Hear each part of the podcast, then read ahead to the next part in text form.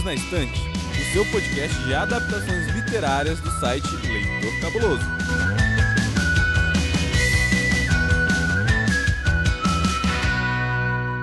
Começa agora mais um episódio do Perdidos na Estante. Eu sou Domenica Mendes e para fazer um episódio quentinho, de coração menos peludo, talvez, eu tô aqui com um amigo que entende o que é amor passageiro, porque ele se apaixona, não é mesmo? Todos os dias no transporte público. Não é, senhor Bruno Franguinho de Assis? Me explica sobre isso. Domênica Mendes, você falar esse negócio de se apaixonar é muito forte, né?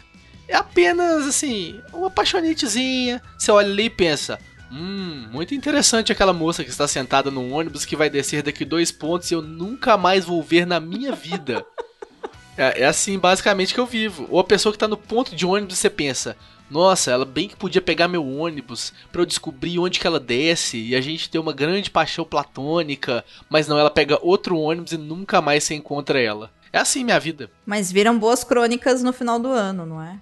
Graças a Deus, né? Pelo menos pra alguma coisa tem que servir minha, minha vida amorosa, né? Ou a falta pra dela. rir da cara dela.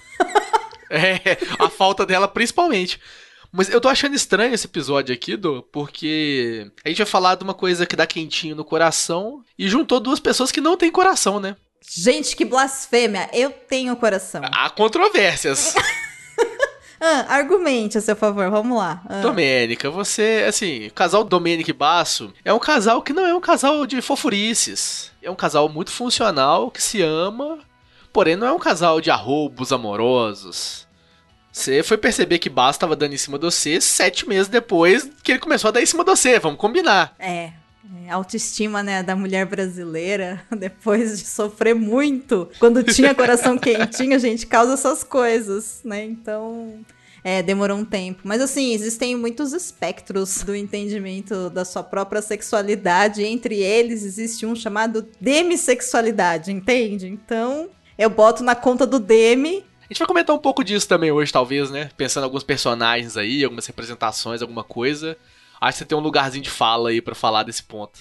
Eu tenho vários lugarzinhos de fala referente a esse tema quentinho. Porque sim, frango, a gente é muito racional, né? A gente racionaliza o amor. Você se apaixona no ponto de ônibus, espera ela ir embora, e aí você escreve crônicas. Enquanto isso, eu tô do lado olhando e falando, gente do céu. Que absurdo. Que falta de tempo do né? E é isso, mas, né? Tudo bem, a vida nada mais é do que a gente se apaixonar e se desapaixonar ou não. Mas, Frango, para quem quiser ler as suas crônicas, o seu site tá disponível em? Em estamosemobras.com.br. Lá tem crônicas, inclusive tem crônicas de amorzinho, olha só que coisa, né? Tem crônicas de amorzinho, mas tem crônicas de o quê? De putaria, tem crônicas Gostamos de ficção também. científica, tem vários tipos de crônica ali dentro. Gostamos. Gostamos de todas as crônicas que Frango faz. Não gostamos tanto das aleatoriedades do Twitter, que não é recomendado para menores de 36 anos no Brasil, que fica em. Fica em arroba ofrango lá no Twitter. E no Instagram, para quem quiser te ver sério, no Instagram, quem quiser me ver sério, é só ir lá no do underline frango, que aí lá é mais sério, né? Tem recomendação de filme, tem recomendação de livro, até parece que eu sou uma pessoa funcional. Ai meu Deus, a autoestima desse homem, gente, está baixa. Frango, você é funcional no Instagram. Mas é. E você, o seu Twitter é funcional, pelo menos, né? Olha, não sei. Eu passei o mês de maio inteiro só dando RT em fotos de cachorros e gatinhos. Ou seja, é o que precisa ser feito. Extremamente funcional. Pensando bem, né?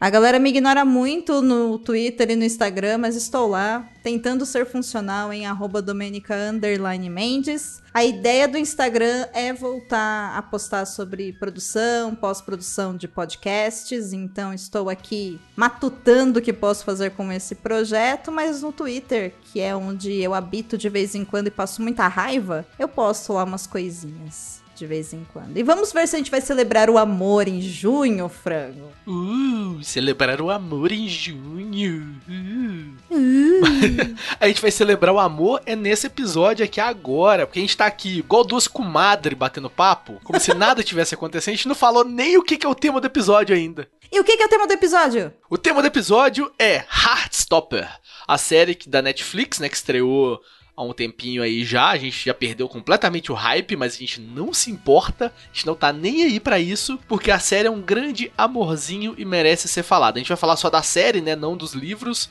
porque a do não leu os livros, eu acabei lendo os dois primeiros.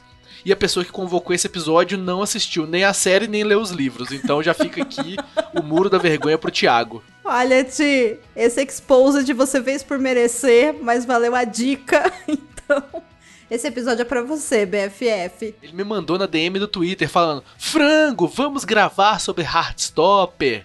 Eu falei, nossa, Thiago já deve ter assistido. Ele vai o quê? Surtar assistindo. Ficar todo boiolinha jogando purpurina pra cima. É isso que vai ser. Mas não, Thiago não viu. Faz falta Thiago aqui nesse programa. Sim, faz falta Thiago nesse programa. Então, Thiago, aguardo você nos comentários desse programa. E vai estar lá no site do Leitor Cabuloso pra todo mundo ver o que você tem pra falar. E ai de você se você não postar. A gente vai ficar, ó, hashtag boladão contigo. A gente ainda fica hashtag boladão? Eu acho que não, acho que a moda da hashtag já acabou, né? Tô por fora.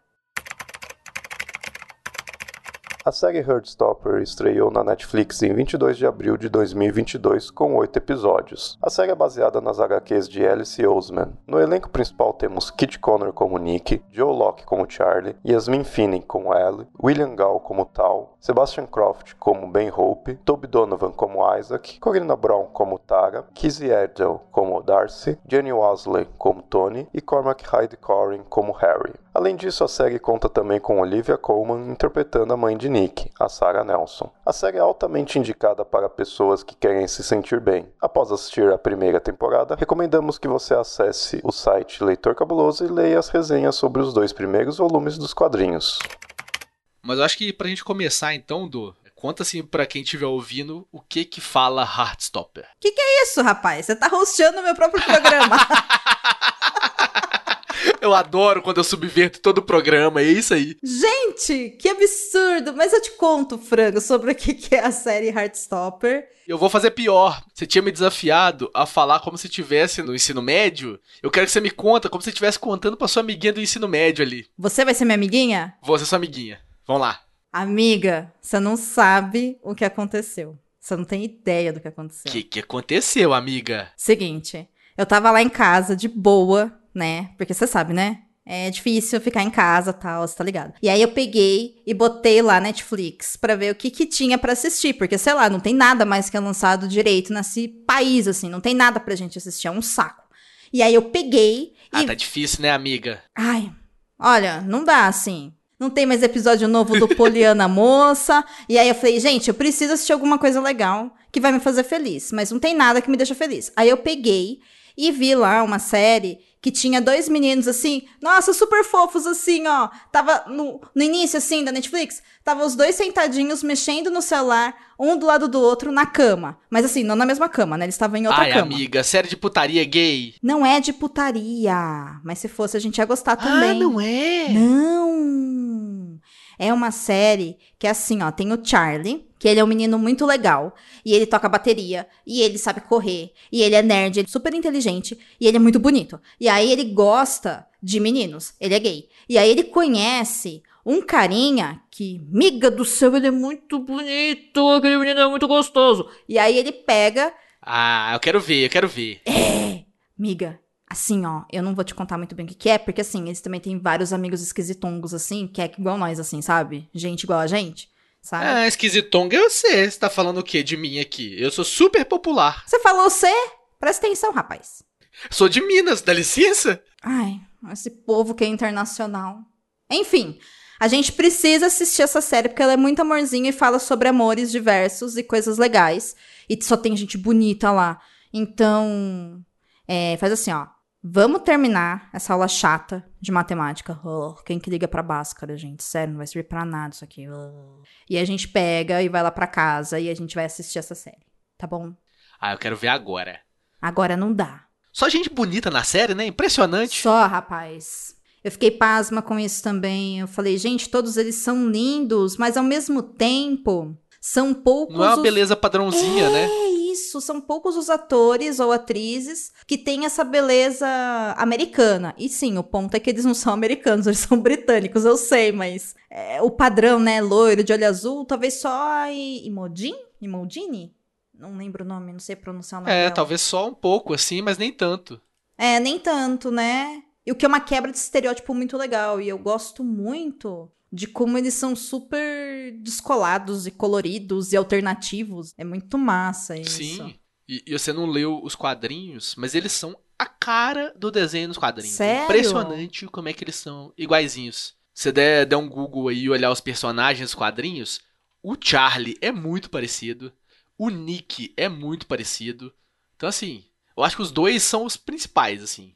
A irmã do Charlie, pelo amor de Deus, ela é idêntica a personagem dos quadrinhos. É maravilhoso. Ai, cara, que massa.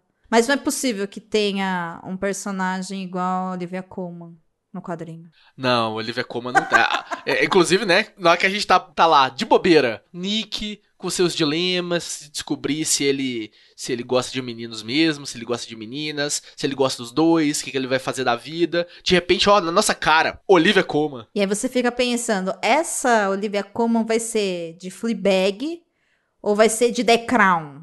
Né? Você fica, meu Deus E do não céu. é de nenhuma das duas. Não é, não é, não é. Podia ser da filha perdida também, mas enfim, ainda bem que não foi.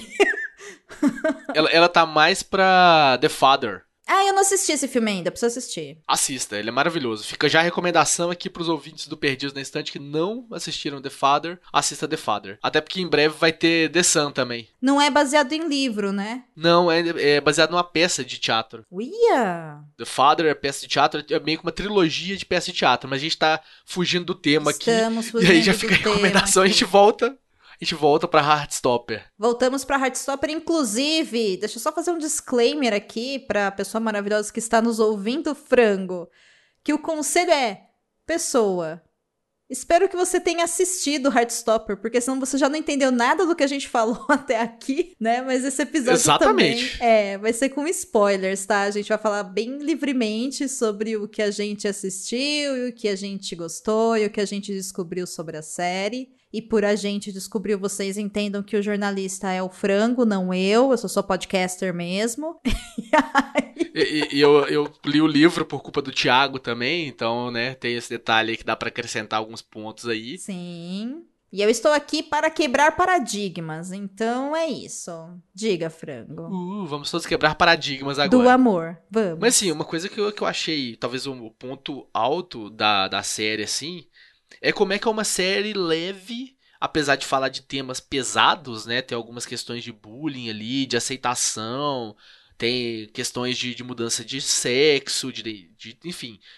Tem vários assuntos que são considerados meio pesados em muitas das séries, mas é trabalhado de uma forma tão leve, tão gostosa, que você vai vendo assim e, e vai indo. E você vai vendo com um sorrisinho no rosto, que é gostoso demais. Eu não sei como é que foi aí pra você nesse quesito. Cara, foi exatamente isso. E quando eu falo que é uma série leve, por exemplo, Sex Education é uma série que também fala sobre questões relacionadas à sexualidade, que ela também é leve. Né, ela é de humor, ela é divertida, né? Ela não tem nenhum grande drama, né? Você não chora assistindo Sex Education. Mas a Heartstopper, pra mim, eu fui assistindo e ela foi um lugar seguro, sabe? Eu sabia que eu não ia chorar por tristeza vendo a série. Eu sabia que ela ia sempre me dar um comfort scene, assim. Sempre ia ter um relacionamento legal, sempre ia ter uma cena bonita, sempre ia ter um enquadramento massa. E isso foi uma experiência, pra mim, bem interessante.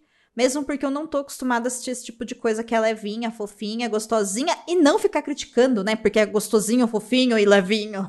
A gente tem o mesmo problema, inclusive, Pois né? é. Ver coisa levinha, fofinha, bonitinha e achar. É, né?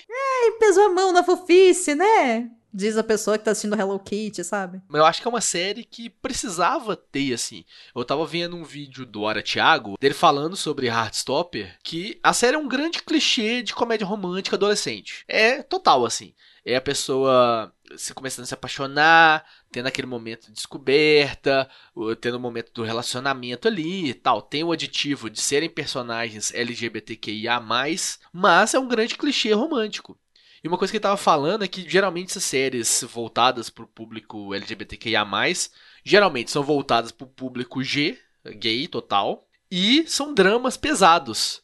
E tá na hora de ter séries com, com gays, lésbicas, transexuais, que seja, sei lá, um romance bobo. Que seja terror, slasher, que só tem gay, por exemplo, que isso não seja uma coisa. Que tenha um sci-fi com gays, e que isso também não seja um, um problema não seja uma questão dentro do filme, porque faz parte ali dentro. Então, é um, uma comédia romântica mesmo, não tão comédia assim, mas um romance mesmo assim, mais típico, com todos os clichês possíveis e que é feito da maneira tão adorável que eu não tenho nem o que falar, assim. É só um quentinho no coração que deu. Eu super concordo com você. Eu concordo com o senhor moço aí do Thiago, do Hora Thiago, que é uma série que era necessária, mesmo porque, complementando um pouquinho do que você está falando, que me veio à cabeça, é o quanto que, quando a gente fala de representatividade, é importante a gente começar a mostrar ao invés de só discutir, de só pautar, de só incomodar, sabe? Porque sim, as dores do mundo existem. Ponto. A gente tem que conseguir vê-las, principalmente se a gente está num espaço de privilégio com relação a elas. Mas se por outro lado,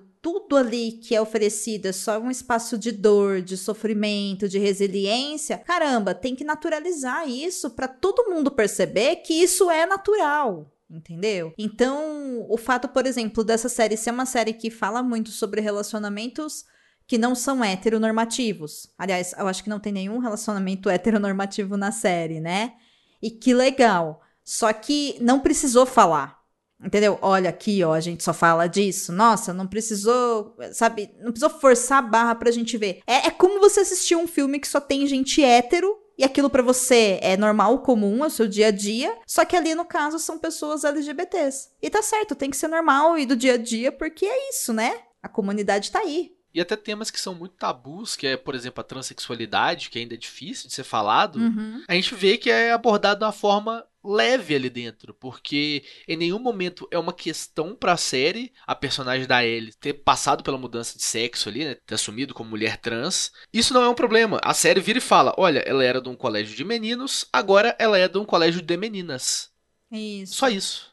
Isso. Explicou aí, completamente toda a questão. A gente tem que tratar isso com naturalidade, mesmo porque essa sua fala me lembrou um evento que eu tive uma semana antes da gente estar tá gravando esse episódio, alguns dias antes.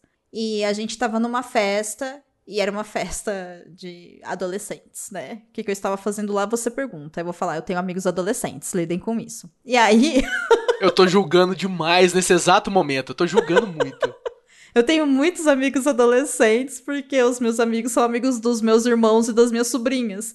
E eles são adolescentes barra jovens adultos, né? Então é isso. Tô eu lá, tipo, a tia no rolê da garotada de 18 a 20 anos, tá ligado? Essa sou eu. E aí, a gente tava no aniversário do meu irmão, na verdade, que ele completou 19 anos, e ele tava lá com um grupo de amigos dele e tal. E era um grupo muito diverso, tanto em é, identidade de gênero, orientação sexual, raças. E, cara, que magnífico ver isso e você vê todos eles simplesmente vivendo a vida e ninguém precisando mostrar nada. Eram simplesmente um grupo de amigos vivendo a vida feliz, como qualquer pessoa deveria ter, sabe? E eu achei isso muito legal. E eu destaco essa questão da transgeneridade que você citou, porque entre essas pessoas tinham pessoas não binárias e tinham também pessoas que, que passaram, né, pelo processo de autoaceitação e que se entenderam como pessoas trans. E aí eu olhei e falei, cara, que magnífico, sabe? Você vê isso e ninguém precisou vir explicar mil coisas. E eu acho que essa geração vai estar tá vindo muito mais tranquila com relação a isso do que a nossa veio, por exemplo. Ah, sim, com certeza. É, eu lembro do ensino médio, eu sou do fiz Cefet, né? Fiz química no Cefet aqui de Minas. E Química já tinha uma fama no Cefet de ser o curso que mais tinha gays. De fato, hoje, se confirmou, assim, minha sala. Dos 18 homens, eu acho que 12 ou 11 são gays, uma coisa assim. É bastante gente. Mas foi uma coisa assim, de aceitação com o tempo, de demora. Para os primeiros contarem foi um grande, uma grande questão, assim. Tanto que na época do próprio colégio, na época do próprio Cefet, acho que foi uma pessoa só que se assumiu gay. Só, assim, do, dos 10, 11 que tem hoje.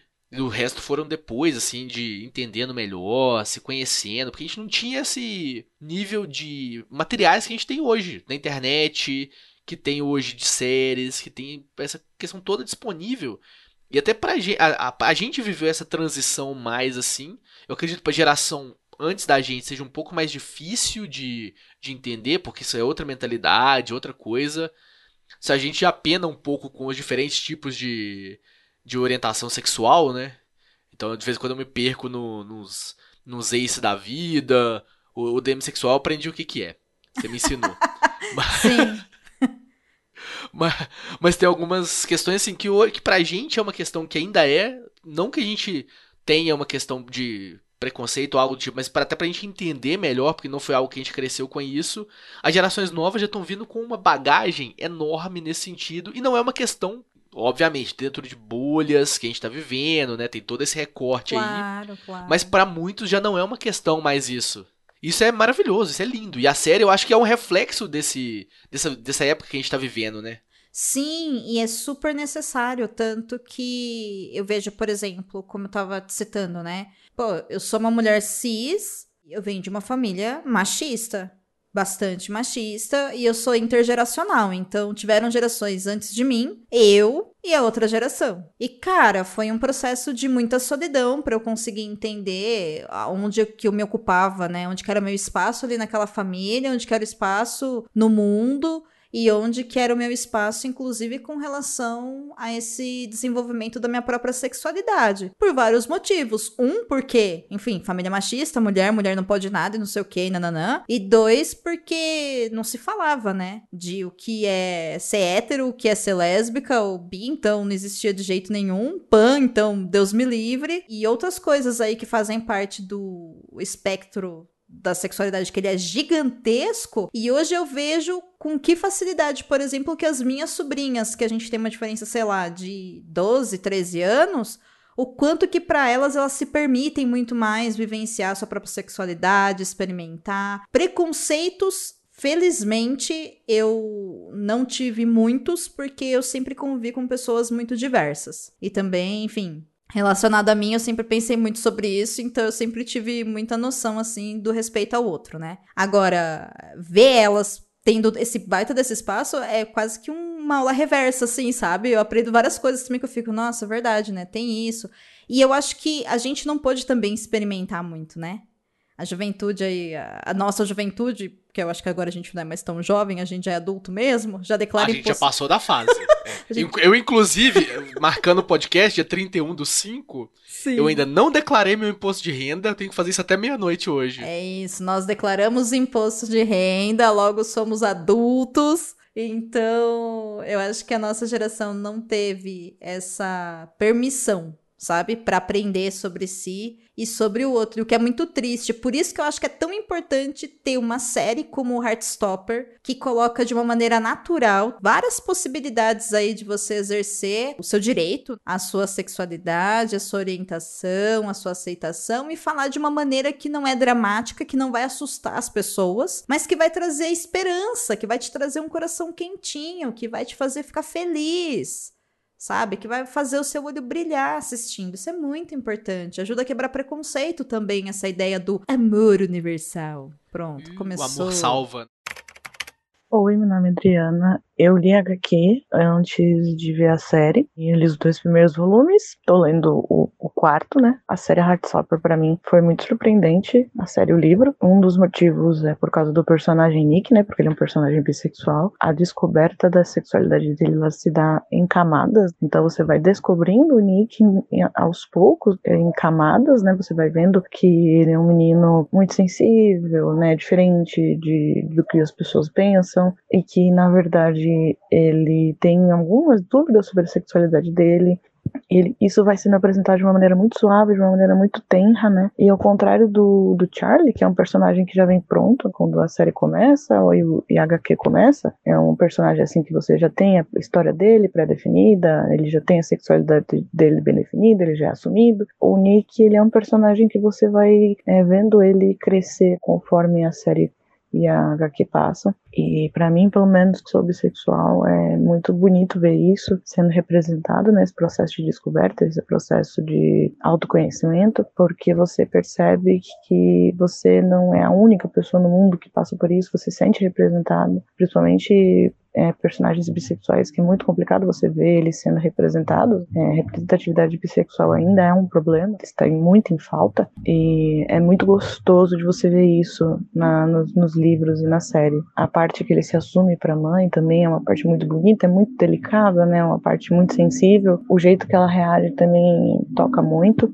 Então é uma parte que pelo menos para mim foi uma parte muito gostosa, né? Uma das mais importantes, se não a mais importante do livro. É um ponto ponto que eu gosto de ponderar sobre a série e o livro, né, pontos assim que eu achei que fizeram falta, foi, por exemplo, a Led, que é um dos amigos do Charlie, substituíram ele pelo Isaac. E o Aled, ele tem um papel importante na HQ. Inclusive, o livro Rádio Silêncio, né, o Radio Silence, ele é com o Aled, né, o personagem principal é o Aled. E ele é um personagem muito sensível. Até onde eu entendi na HQ, ele é um personagem assexual. Depois a gente vai descobrindo alguns fatos sobre ele, né, que ele tá apaixonado, etc. E é muito gostoso de ver essa descoberta dele. E o Isaac, infelizmente, não foi um personagem bem trabalhado, né, foi uma troca que acabou sendo um pouco infrutífera, porque eles não trabalharam muito bem o Isaac. E eles tinham muito material para trabalhar o Isaac, mas infelizmente foi escolha do autor, né, não levar o Isaac para a série. Outro ponto também é que o irmãozinho do Charlie Wally, ele não foi para a série, preferiram, né, tirar o Wally. E ele é um personagem muito bacana, ele é uma criança muito sensível, muito feliz, né, aquela criança inocente. Dá para ver que ele representa um pouco da, da inocência da criança, assim,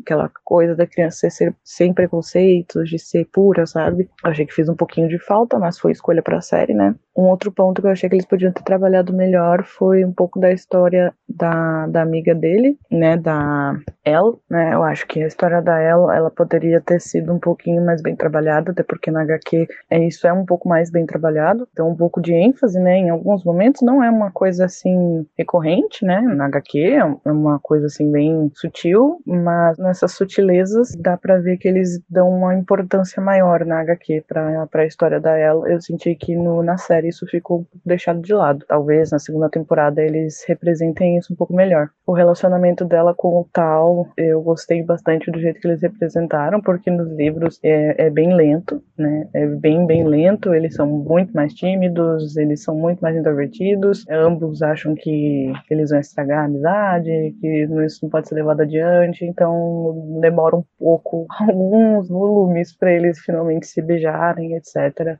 Eu senti que eles tentaram dar uma acelerada nisso na série, mas foi bem sutil, né? Por enquanto tá bem delicado. E outro ponto, assim, bem bacana que eu gostaria de enfatizar é que eles eram personagens muito parecidos com os do livro, tanto em personalidade quanto em rosto, né? Os atores escolhidos, eles são muito parecidos com os personagens da HQ. Eu achei isso incrível, porque quando eu vi o Nick, eu olhei para ele e falei, ok, o Nick é exatamente como eu imaginei que ele seria se ele fosse uma pessoa na vida real quando eu li HQ. E eu acho que isso é um ponto muito, muito positivo para a série. E é legal ver uma representação bem feita também, né? Os personagens que a gente tem noção da orientação sexual deles ao longo da série, que a gente tem o Charlie, que é gay, tem o, o Nick, que é bissexual, que a, a jornada principal de Heartstopper aí é o Nick se descobrindo bissexual, porque ele começa a sentir uma coisa pelo Charlie, só que aí ele vira e pensa, mas eu também gosto de meninas. E aí, onde que eu me enquadro aqui nessa categoria? Como que eu posso me identificar? E aí esse processo dele pesquisando, descobrindo, vendo se ele realmente se interessava por aquilo ou não, até ele se assumir como bissexual, entender que ele é bissexual, né? Isso é muito é, é feito de uma forma bem natural assim para a série. E a gente tem a personagem que é trans, tem duas meninas que são lésbicas, a outra não tem certeza se é lésbica ou bi. Eu acho que ela é lésbica também, porque ela fala que quando ela beijou o Nick aos 13 anos, que dá sem entender que é o primeiro beijo dos dois, inclusive, né? Ela fala ali, eu percebi que na verdade eu não gostava de meninos, não. e sim, gente, é um jeito bem eficiente de você descobrir sua orientação. É você sair por aí beijando pessoas. Ajuda, né? E, é super bem feito, assim, não é nada estereotipado, é uma coisa super natural pra série, natural pros personagens, natural pra forma como o roteiro é construído ali. Não é uma questão, por exemplo, pro Charlie, ele é gay e é isso aí mesmo e tá tudo ok. E ele quer ter um namoradinho para ele poder ficar na neve, inclusive que cena linda, né, dos dois Nossa, na, na, ne na primeira neve com o cachorro. Sim, sim, Acho que aquela ali é uma das melhores cenas da série para mim, inteira. Eu acho que aquela ali é uma que das tá melhores cenas. a paixão dos dois. É, é uma das melhores cenas de amor já construída no audiovisual, assim, nos últimos anos para mim, sabe? É muito bonita. É simples e aí parece muito comédia romântica mesmo. É, é o clichêzaço de comédia. Esse beijo na chuva. É. Que, que, é mais clichê de comédia romântica do que dar um beijo na chuva? Frango, você já beijou alguém na chuva? Deus me livre, vou ficar olhado, pra quê? Você nunca fez isso? Não, eu tenho pago IPTU, eu beijo debaixo de um teto. Mas antigamente você não pagava IPTU, você não nasceu com a sua idade. Não, mas eu procurava uma marquise, alguma coisa. Não vou beijar na chuva, não. Pra quê, gente? Eu odeio ficar molhado. Gente, enche a boca d'água, é esquisito. É tipo tentar fazer sexo no chuveiro. Dependendo do lugar ali, se a água cai no você, você fica com a água na cara. é meio estranho. Exatamente isso. É água na sua boca. É isso aí. Você engole, é que você é, se afoga. É, você tenta beijar beijo. a pessoa, tá entrando água. Sim, é isso. Desconfortável. Paga IPTU pra transar na cama. Justo. Se transasse também, né? Tem esse detalhe. Tudo bem. Mas... Eu tô aqui dando moral porque eu sou amiga. Vai, frango. Tô apoiando. Vamos, frango. Acredita em você, amigo. Uhul. Mas essa construção eu achei super bem feita, assim. A gente não tem muito lugar de fala aqui para alguns personagens, né? Mas vendo de fora e vendo os processos todos que eu acompanhei, eu acho super digno ali do que foi feito, super bonitinho, acho que funciona bem. E não é uma questão pros personagens, é uma questão que acontece. Igual a gente falou ali, é dessa geração, é um retrato dessa geração atual. Tal qual, sei lá, One Day Time também é um reflexo da geração atual dos questionamentos dos jovens sobre sua sexualidade, por exemplo. Mas essa faz de um jeito menos cômico e menos caricato. É uma coisa simplesmente bonitinha. Agora, eu vou te falar, eu fiquei surpresa pelo, para mim, plot twist do Nick se entender como bi. Todas as imagens que eu vi da série eram os dois. Eu tenho muitos amigos gays e todos eles super falando: Meu Deus, casal da minha vida. E aí, pensamento heteronormativo, né, que pega a gente, e também por causa da, das cenas da série. Eu pensei, meu, deve ser uma série de um relacionamento gay, o que para mim já tava suficiente a ser muito legal. E aí, quando ele se entende como bi, eu olhei e falei, meu Deus do céu, tipo, só melhorou sabe? O B não é de biscoito, né? É isso. Mas assim, eu não esperava, realmente eu não esperava. Eu achei que tava indo pra um caminho de. Ele conheceu a. Imogen. Isso. Ele era amigo dela, né? Ali os dois estavam, ela super afim dele. Ele claramente não tava afim dela, mas ele já estava se encantando pelo Charlie. Então, eu imaginei que era um processo mesmo de: olha, eu preciso entender aqui, eu não vou desrespeitar você. Porque, inclusive, ele é muito cuidadoso com os sentimentos dela. É muito legal isso. E ele explica e ela entende também, né? Tem esse detalhe que é importantíssimo importantíssimo aí. Sim, tanto que a cena realmente, né, que ele enfrenta todo mundo e ele sai do armário em público, que ali tem todo um, um aspecto de autoaceitação, que ele vai até o Charlie, pega na mão do Charlie, sai do campo do rugby, passa rapidamente assim a câmera por todos os personagens e a Imogene sorri nessa hora, né? Porque fiquei feliz que você se encontrou, sabe? Fico feliz que você esteja gostando de alguém, que você esteja amando alguém. Foi essa a sensação que me deu. Agora, eu não imaginava que ele ia se entender como bi. Eu achei que ele era gay e que na verdade fazia parte desse processo de é natural que talvez de novo, né? É o recorte talvez da nossa geração, de que você é ensinado a ser hétero, e aí você automaticamente vai ter a sua primeira experiência ali afetiva, que não necessariamente precisa ser sexo afetiva, mas o primeiro beijo, a primeira pegada na mão, enfim, com alguém do gênero oposto. Ou até a primeira apaixonite mesmo, de falar que você tá interessado em fulana, e você não tá realmente, mas enfim. É, mas você precisa, né, em determinado ponto da vida, ficar dando satisfação pros seus amigos. Ou, entre aspas, amigos. Porque faz parte ali do próprio desenvolvimento nosso. E aí eu achei que era isso que tinha acontecido com ele. E aí, de repente, não. Não era isso não. Tipo, ele realmente curte meninas e meninos, como diria Renato Russo. Eu gosto de meninos e meninas e eu olho e falo, eu entendo, é isso aí, segue o baile, vamos junto. Sabe? Então... Quer fazer homenagem com a Kira Knightley e com Orlando Bloom em Piratas do Caribe. E quem não quer também, vão combinar. Você não gostaria porque é a Kira Knightley, mas... Mas Orlando Ignorando Bloom... que seja a Kira Knightley, ela é bem bonita. Acho que merecia. É. Fim do episódio. Até semana que vem. Tô brincando. É diferente do Nick, você não ia querer fazer homenagem com eles. Não, não ia querer fazer homenagem com eles. Mas topa homenagem com Orlando Blue e com a Katy Perry se eles toparem, assim, fácil. Ah, mas também quem não toparia, né? Vamos Ô, combinar. Frango, mas né? você tá, tá, muito eu posso escolher a mulher que eu quero, Frank. Que isso? Vai querer determinar minhas minas agora? Só que me faltava. eu escolho, pô. Que coisa. Enfim, voltando pro episódio. Foi por causa do casal aí que eu jamais iria, mas o frango iria. E eles nunca saberão que nós existimos e que nós iríamos ou não. Que Nick se descobriu bissexual. E eu gostei muito, assim, da forma. Eu acho uma cena muito simbólica. É, porque ele entende, e ele tava fazendo pesquisa, tava vendo na internet, assistindo vídeo, que de novo, é reflexo da geração atual, que tem conteúdo a rodo pra poder se descobrir ali, se entender, coisa que a gente não tinha na nossa época, né? Essa geração tem e utiliza disso pra poder entender quem eles são, como que faz, como que é a vida ali mesmo. E é muito importante que tenha, inclusive, né? Eu acho que esse a representação dele pra mim na série como um todo e aí até puxando aí talvez um personagem favorito. Não, eu não digo que ele é meu personagem favorito, não. Eu acho que o arco dele é meu favorito.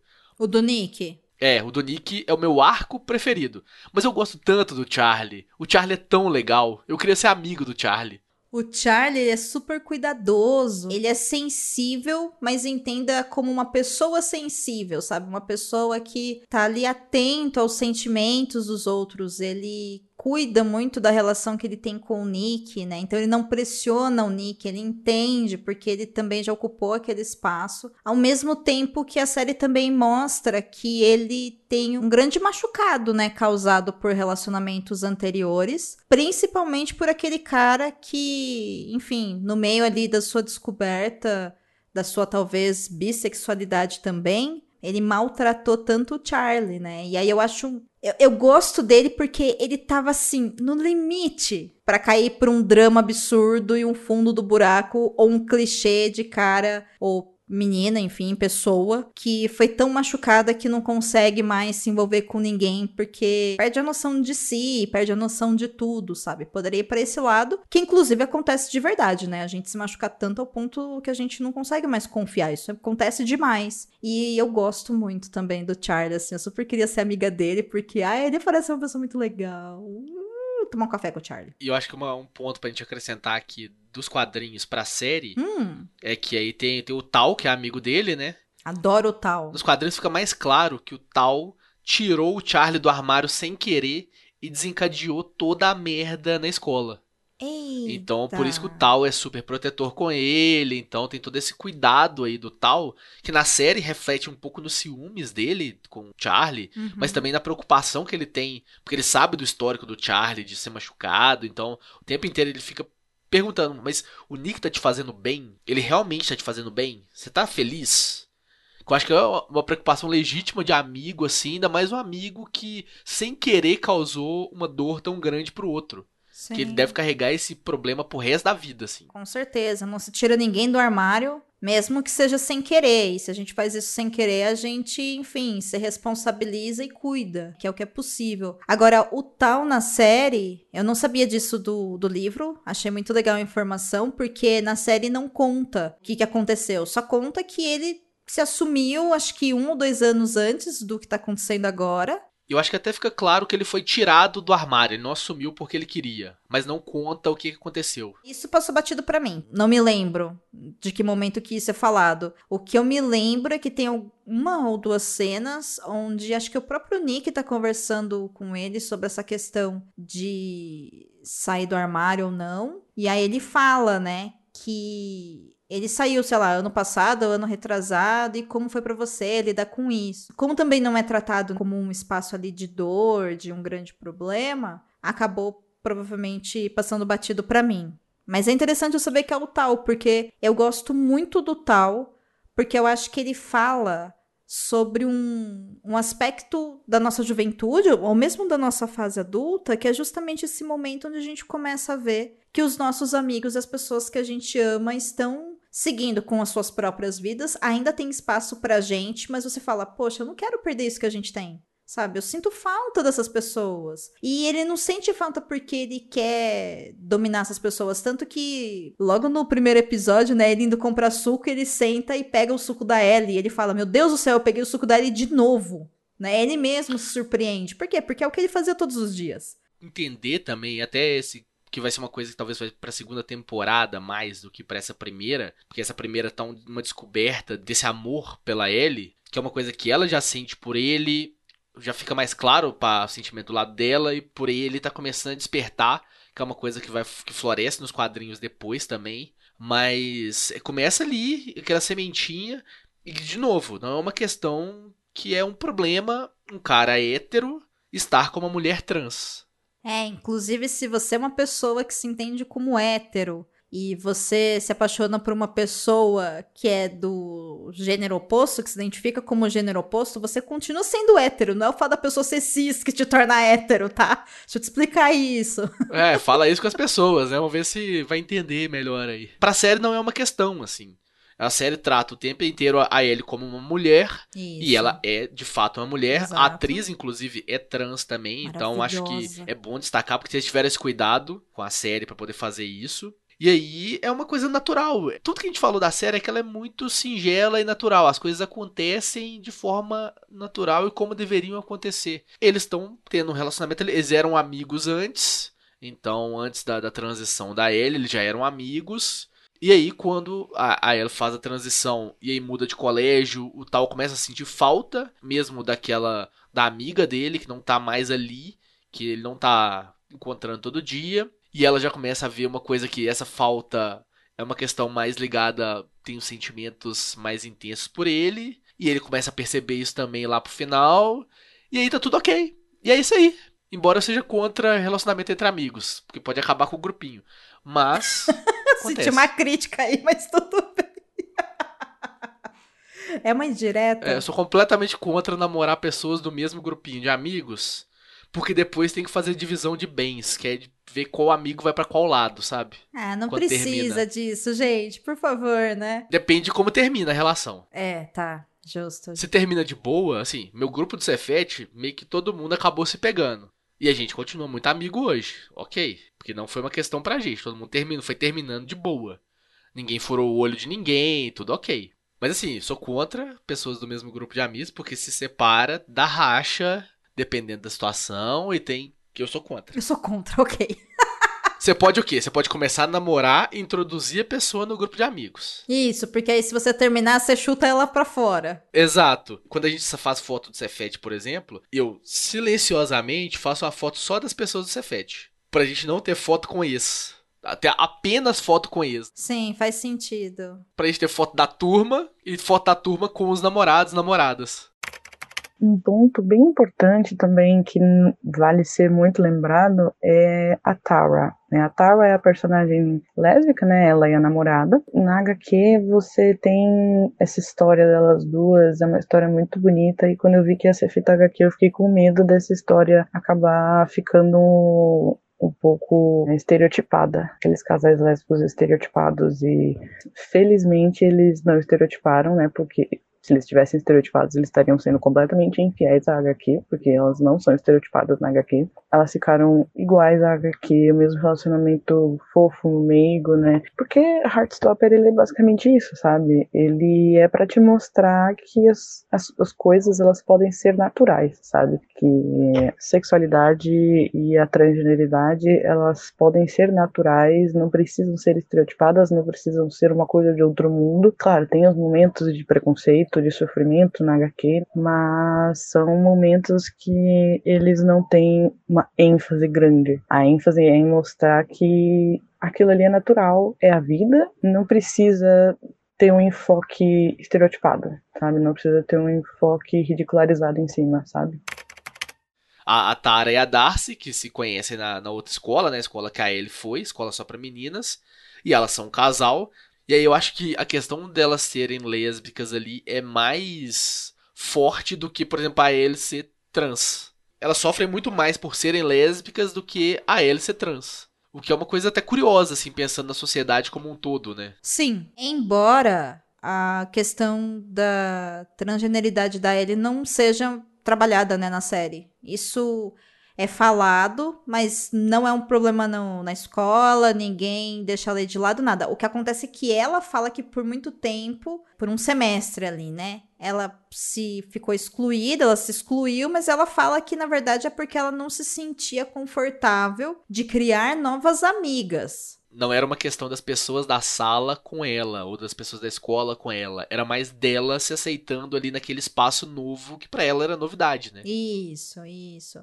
Deve passar por essa questão também da transgeneridade, mas assim, como não é falado, né, fica um grande eu acho e o que eu acho não existe porque a série tem que me entregar, né? Então, como ela fala isso pro tal em um momento que ele também tá expressando ali, né, o medo de perder os amigos e tal, e ela fala, então, mas você não pode viver só na base do medo. E aí ela acaba comentando isso com ele. Mas só para fechar essa parte do tal que a gente tá falando, eu gosto muito do fato dele ser o cara que é hétero, e mesmo sabendo que todo esse cuidado que ele tem com o Charlie é enfim, porque ele que tirou o Charlie do armário sem querer. Como a série não me entregou isso ainda, a leitura que eu tive é que ele era um cara que, sim, você pode ser hétero, mas você pode ser parceiro, você pode ser gentil, você não precisa performar uma masculinidade tóxica. Você não precisa ser o Harry só porque você é hétero. Entendeu? Você pode ter um grupo de amigos, você pode ser excêntrico com esses amigos. Enfim, você pode ser quem você quiser. E eu gostei muito disso. Eu achei muito, muito boa a mensagem, assim. Principalmente para homens que são hétero. Eu acho que é importante que vocês saibam disso. As únicas vezes que ele performa essa masculinidade esperada é quando ele meio que parte pra briga para defender o Charlie, por exemplo. Que é quando ele vai para cima do, do Harry, desafia ele, essas coisas todas. Que é mais no sarcasmo do que na força física, né? Porque ele não tem mas ele parte para esse confronto, que é uma coisa mais esperada da masculinidade aí. Mas é muito uma defesa do que qualquer outra coisa. Mas ele, eu concordo demais com você, Edu. Eu acho que faz todo sentido. Legal ser um personagem hétero a performar isso mais do que os outros. Eu acho que ele é o que performa mais nesse sentido. Do que todos os outros personagens, inclusive. E é um bom exemplo mesmo, assim. Você tá completamente. Você tá quentinha, pois coberta de razão. Eu tô pensando aqui, Frango, se o fato dele ser irônico, né, e sarcástico quando ele briga verbalmente com o Harry, se isso é voltado para masculinidade tóxica ou não. Tô pensando porque quando eu penso em masculinidade tóxica, eu penso muito mais em defesa a partir de um ataque. Falando como uma pessoa que sempre foi baixinha a vida inteira ah. e não tinha condições de brigar, a nossa forma de retrucar qualquer ataque é com palavras, sendo irônico. Porque eu não vou partir pra mão com ninguém. Você me conhece, olha a minha cara de partir pra mão com alguém. Você tem cara de menino mocinho, sabe? De menino bonzinho. Muito bem. Por isso que eu amo você. Entendeu? Porque você é uma pessoa. Ao contrário de Rodrigo Basso, né? Tem esse detalhe. É, eu amo ele também, mas ele é o contrário de você nisso. É verdade, gente. O Basso tem altas histórias de enquanto ele estava crescendo no ensino básico e médio e de brigas escolares e coisas assim. Enfim, né? Coisas da, da juventude e de meninos. E hoje é um cara super centrado, calmo, responsável, pacífico. E é isso. É, o jovem sendo jovem, apenas isso. Enfim, né? Eu acho que pensando nos personagens aí, a gente falou, acabou falando um pouco também da, da Darcy e da Tara, né? Eu acho que a história delas caminha bem paralelo aí. Que a gente acaba descobrindo que elas são um casal quando a ele consegue se aproximar das duas. Então quando a Ellie forma, vira amiga delas, porque antes ela, elas eram apenas as melhores amigas e tava tudo bem. Sim. E assim, eu acreditei. Eu também acreditei. E eu acho que tem aquela cena maravilhosa dela se beijando na festa. Ai, que eu acho que é, é, a descoberta do Nick ali que pode. E tem a cena que ela se mostra pro mundo e fala: Ok, a gente é um casal mesmo e a gente vai se assumir como isso. A gente cansou de ficar escondido aqui. A cena do baile de formatura. Não é baile de formatura, né? É um baile americano. Não, é uma festa. É uma festa, não é um baile, gente. É uma festa. É uma festa em casa. É uma festa. É verdade, é na festa da, da casa do Harry. Tem razão. A festa da festa que não é um baile, é na casa do Harry, não é um baile de formatura que elas se beijam. É lindíssima a cena. E é lindíssima também os efeitos, né, que é colocado. A gente não falou sobre isso, mas Heartstopper é cheia de efeitos de quadrinho, porque como é um quadrinho, eles colocaram esses elementos gráficos durante as cenas, então a tela se reparte, surge uns, uns desenhos de cores atrás deles, né, e coisas assim. E tem alguns enquadramentos que eu olho e falo, eu sei que se eu abrir HQ, eu vou encontrar esse enquadramento. E essa cena do beijo e o Nick olhando naquele corredor que só ele tá vendo, entre aspas. Meu, que lindo! E a alegria das duas, e aquela chuva de. Não é confete, né? Aqueles negocinho brilhante que eu não sei o nome, enfim, confete colorido. Caindo nelas. Lindo, lindo, lindo, lindo. E elas, sim, né? Passam por homofobia depois depois que a Tara posta no Instagram que a Darcy é namorada dela, as meninas começam a fazer comentários bastante homofóbicos e ela reage de uma maneira bem mais intensa do que a Darcy. E aí, Pode ser também, porque ela tá com opressão em cima de opressão. A série não mostra, mas a gente vive na sociedade, a gente sabe que mulheres pretas são mais oprimidas do que mulheres brancas. Logo, elas tendem também a por estarem carregando mais opressão, a serem as primeiras a falar, né? E, enfim, não se sentir confortável com mais nenhuma gota de opressão, embora não foi uma gota que aconteceu ali, foi bem feio. E eu acho que, de novo, é mais um exemplo da série de show, don't tell. Mostre, não fale. E eu gosto muito depois que elas simplesmente vão construindo uma saída, elas constroem juntas, e sempre com muito respeito, muito equilíbrio. Até o final que realmente, né, fica tudo bem depois. Ai, é muito fofo. que eles vão para um triple date. Isso! Nossa, assim, a gente precisa comentar sobre o triple date onde uma das pessoas não estava ciente. Eu, como uma pessoa que estava saindo com uma pessoa e não sabia que estava saindo com uma pessoa, quero dizer, gente, que vocês não podem fazer essas coisas. A gente não entende, entendeu? A gente não entende que aquilo é sobre a gente também. A gente tá lá achando que é sobre os amigos. Então, tal, você tem o meu respeito. Não é igual a nossa história, mas eu entendo como você é tapado. Eu também fui, tá tudo bem. Representatividade de tapados, é isso que a gente tem na Exatamente. série. Exatamente. Pode crer, isso mesmo. Adorei o, o Triple Date. E eu não lembro, o, o Abraham não tá nessa nesse triple date, né? Não, o Isaac. O cara é tão esquecido que nem o nome dele você lembra, pô. É, então assim, é um personagem que eu acho que a gente vai destacar aqui, que ele foi criado pra série, ele não tem no, nos quadrinhos.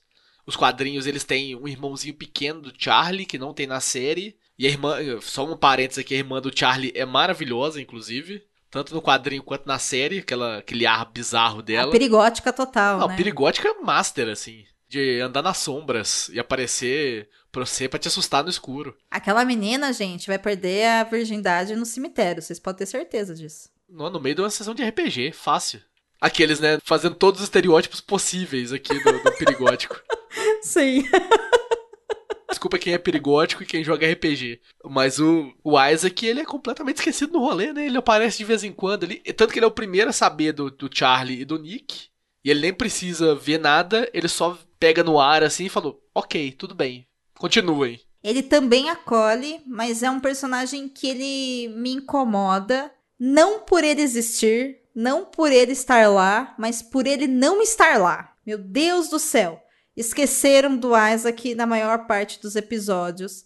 E sim, eu sei que ele é aquele personagem que é mais introspectivo, então ele tá sempre com um livro, ele tá ali com os amigos, os amigos estão desesperados, ele é aquele cara que vai falar: gente, calma, tá tudo bem, porque ele não se envolve tanto, né? Parece, assim, é, nas emoções. É aquele cachorrinho do meme do quarto pegando fogo. Exatamente. Eu achei que ele ia ser o personagem bi da série.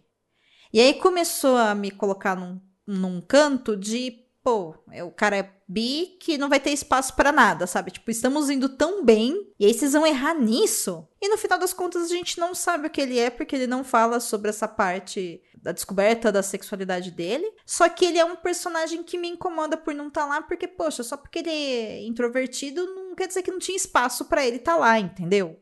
Nas cenas com os amigos. É, porque eu acho que tava acontecendo tantas coisas com os amigos que meio que largaram ele já, tipo, não tem muita função ali nesse momento. Então ele não vai. É só isso. O que é o problema, também eu concordo, é um grande problema. Podia deixar o cara tomando sorvete do lado, sabe? Sei lá. Tomando sorvete no caso específico do Triple Date não faria sentido, mas poderia colocar ele em outro lugar, sabe? Se bem que sim, a gente também tem esses amigos, né, que às vezes são mais introspectivos e não participam de todos os rolês. Eu entendo, mas. Ai, gente, tem coisa que não tem nada a ver, sabe? Lá é um negócio de esporte no final e ele andando no meio de todo mundo com um livro na mão. Com um bando de adolescente. Alguém já teria dado um tapa naquele livro e teria pisado em cima, sabe? Não faz sentido nenhum. Eu falo isso como pessoa que anda na rua lendo. Não, não acontece isso, não, gente. Pelo amor de Deus. Não acontece o quê? De alguém pisar no seu livro ou de você sair andando com o livro? Sair andando no meio da multidão com o livro. É, tipo no evento de esporte. Quando você vai assistir o Galo, você fica lendo um livro, você entendeu? Tipo, não faz sentido. Ainda mais com o meu amigo jogando. É, entende? E aí eu falei,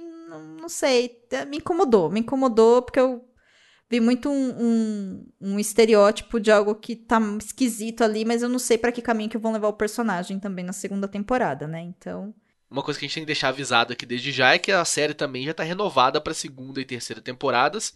Eu não li a partir do segundo volume, então não sei o que, acontece, porque a primeira temporada vai do primeiro e do segundo volume só, então não sei muito bem. Adianta umas coisas do terceiro que eu já andei pesquisando, que é o relacionamento do Tal e da Ellie, que é mais um pouquinho depois aí.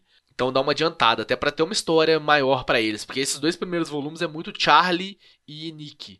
Muita coisa, inclusive, passa no campo de rugby, que na série vai para outros espaços, assim. Eles treinam bastante juntos, então eles têm bastante contato físico ali. Aí eu espero que o Isaac seja melhor explorado nessa segunda temporada. Que eu acho que assim, o relacionamento do Charlie e do Nick já tá bem estabelecido ali, já tá bem definido tal. Eu acho que, se eu não me engano, no quadrinho não tem uma coisa que faz os dois separarem, aquele conflito de meio de, de filme romântico, assim. Eu acho que eles continuam de boa.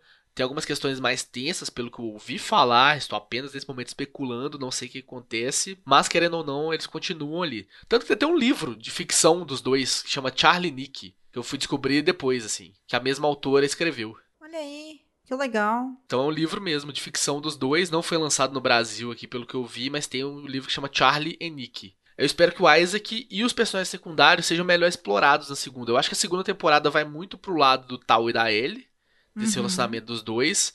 E um aprofundamento, lógico, no Charlie e do Nick.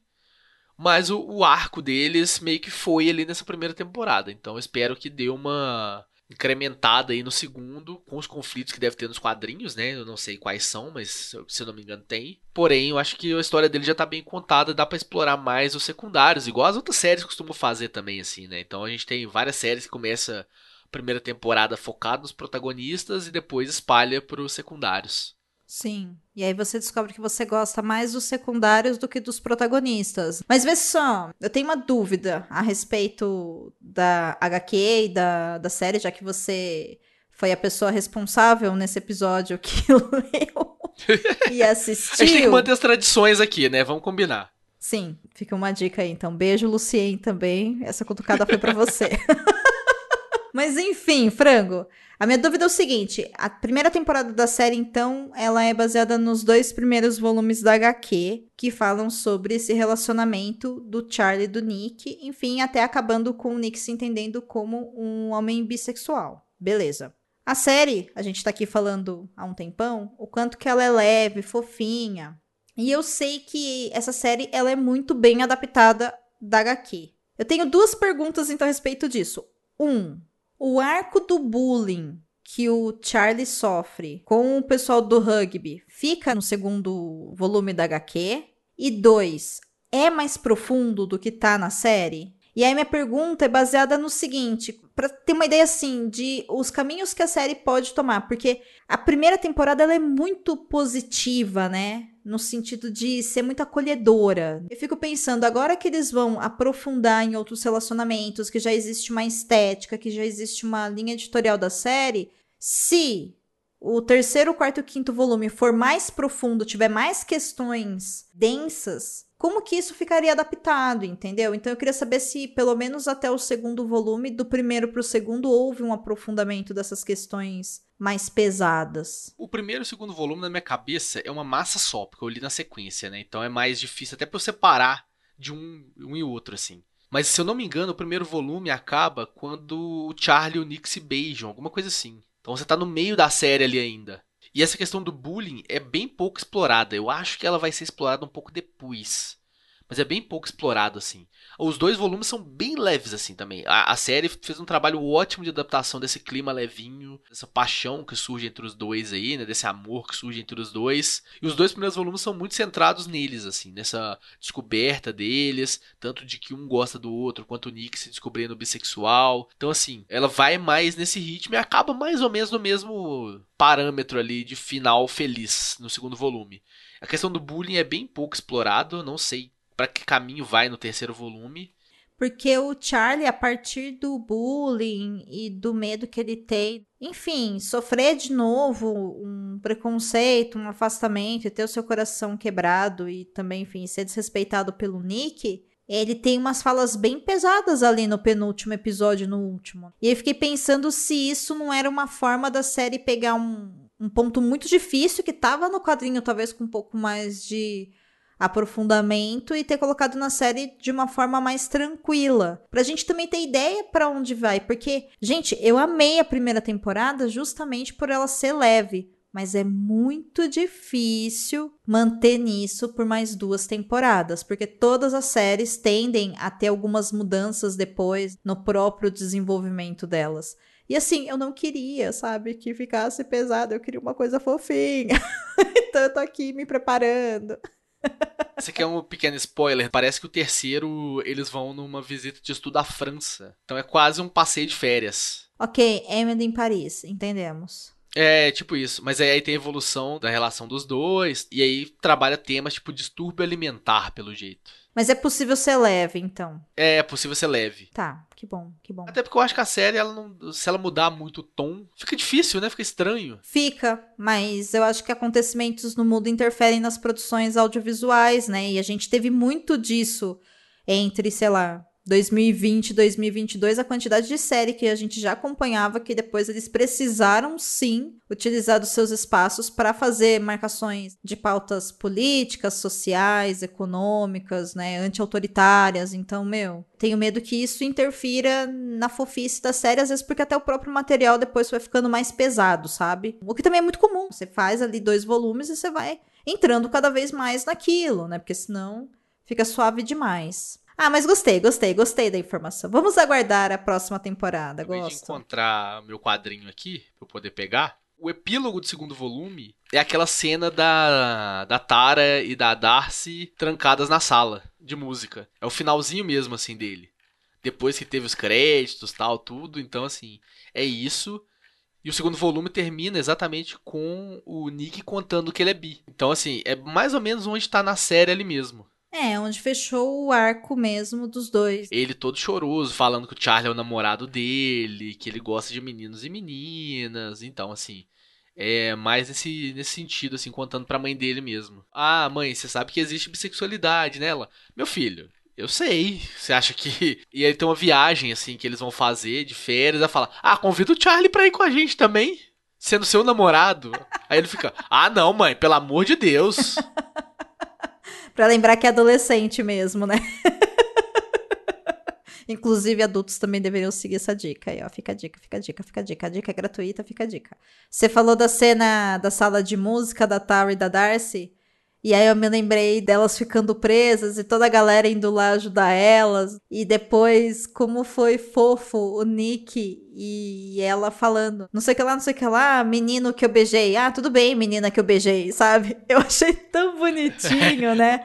Porque no final das contas, Heartstopper é realmente sobre. Tudo bem, é sobre o Charlie e o Nick, eu sei, mas todos os personagens ali, com exceção do Isaac, né? Todos os personagens que aparecem, eles estão lidando. que tem falas. Com... Isso, que tem falas, exato. Eles estão todos passando por a descoberta de ser quem eles são. E é muito sobre amizade também. E é bonito de ver, cara. É muito muito bonito, assim. Aí eu tô apaixonada pelo Heartstopper. Tanto que as duas são as primeiras a dar suporte pro Nick quando ele conta. Ele conta primeiro para elas, né? Conta primeiro pra, pra Tara, que aí conta pra Darcy, e elas ficam sabendo, assim, ok, e é dar um suporte, porque aí a comunidade LGBTQIA aí se apoiando como deveria ser, né? Exatamente, exatamente.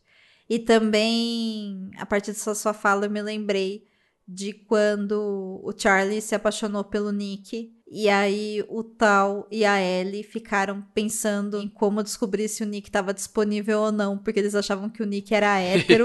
e ao mesmo tempo, houve uma coisa que normalmente pessoas que são hétero, e aqui sim é uma crítica a quem é hétero, sim. Não por você ser hétero, mas porque a sociedade, enfim, cobra prazos e coisas absurdas. A gente muitas vezes atropela o processo, sabe? E aí eles tomam todo um cuidado de calma. Não vai magoar o Charlie sem a gente ter certeza. Enquanto isso, a vida do Charlie vai acontecendo e o Nick se descobre também. Imagina se ele fizesse o que a heteronormatividade manda, que é você ir lá e falar: não, você não vai fazer isso, sabe? Performar o X9, sabe? O cara do duro, o cara que vai querer de fato, né? Chegar e falar assim: aí, cara, você vai ficar com aquela menina, não vai?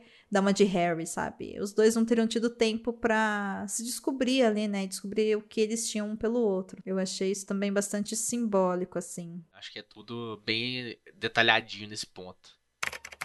Hardtopper eu acho que acaba tendo uma importância muito grande, principalmente para o público mais jovem que vai ler, né? Esse público que está se descobrindo, né? Infanto juvenil, que está se descobrindo, está naquele processo de autoconhecimento e que talvez se identifique com o personagem, como eu me identifico com o Nick, né? Com 27 anos, talvez alguma, alguma criança, né? Entrando na fase da pré-adolescência se identifique com o Nick e talvez isso ajude bastante no processo de autodescoberta, porque é basicamente isso que a literatura acaba fazendo também, né? Por mais que não seja o papel dela dela, né, o papel dela é entretenimento, ela acaba também tendo um papel de auxiliar em alguns processos da nossa vida. E um desses processos pode ser o processo de autodescoberta, que vai ter um papel muito importante lá na frente, porque assim como Heartstopper me marcou muito e provavelmente vai ser um dos livros que eu vou querer reler, inclusive eu favoritei no Scooby, talvez para esse adolescente, para essa criança que está lendo, que está nesse processo de autodescoberta, de autoconhecimento, talvez marque também e ela nunca vai esquecer. Pode ser um auxílio no processo dela de se entender bissexual, né?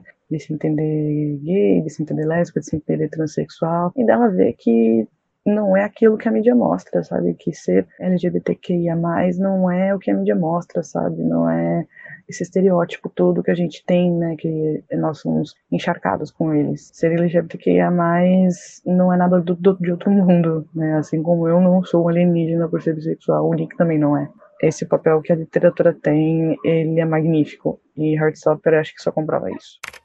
Nós vamos assistir a próxima temporada, Frango Osvaldo? Eu assistirei a próxima temporada tranquilamente. Vou, vou ler os quadrinhos aqui, agora que eu achei minhas edições físicas aqui de novo. Então eu vou ler os quadrinhos. Muito bem. E aí eu vou já chegar preparado para a segunda temporada, que eu acho que vai ser bacana, igual a primeira, assim. Eu também acho que vai. Muito bem, então. Então, bora tomar um café e aguardar a próxima série quentinha, o filme quentinho, que é a adaptação de livro pra gente poder falar. Se não, a gente volta talvez na próxima temporada do Heartstopper. Enfim, feliz dia de pessoas que se amam e se relacionam sexo afetivamente para vocês, pessoas uh, queridas. Uh, relacionamento sexo afetivo, olha só, palavra nova para usar. É, porque o nosso dia dos namorados, ele não é sobre São Valentim, né? Que é uma forma de você expressar amor, né? É sobre relacionamento, sexo afetivo. Acho bonito, sexo afetivo. Sexy, achei, né? Achei profundo. Muito bem, então é isso. Um ótimo 12 de junho para você. Espero que você tenha gostado desse episódio e espero você na semana que vem. Tchau, gente. Contribua para novos episódios do Perdidos na Estante em catarse.me barra leitor underline cabuloso ou no PicPay. Se você é das redes sociais, nos encontre em twitter.com barra perdidosestante e instagram.com barra perdidosnaestantepod. Você acaba de ouvir o Perdidos na Estante. Apresentação: Domênica Mendes e Bruno Assis. Produção: Domênica Mendes. Assistente edição: Leonardo Tremesquim. Esse episódio é um oferecimento de Airechu, Aline Bergamo, Amauri Silva Lima Filho, Caio Amaro, Carolina Soares Mendes, a querida Carolina Vidal, Cláudia Rodrigues, Clécius Alexandre Duran, Daiane Silva Souza, Deise Cristina, Fernanda Cortez, Igor Bajo, Lucas Roberto Arraes Domingos, Lu Bento, Luciano Terra das Neves Neto, Luiz Henrique Soares, Marina Kondratovic, Marina Jardim, Melissa de Sá, Nilda Alcarinque, Priscila Rúbia Ricardo Brunoro, e Rodrigo Leite.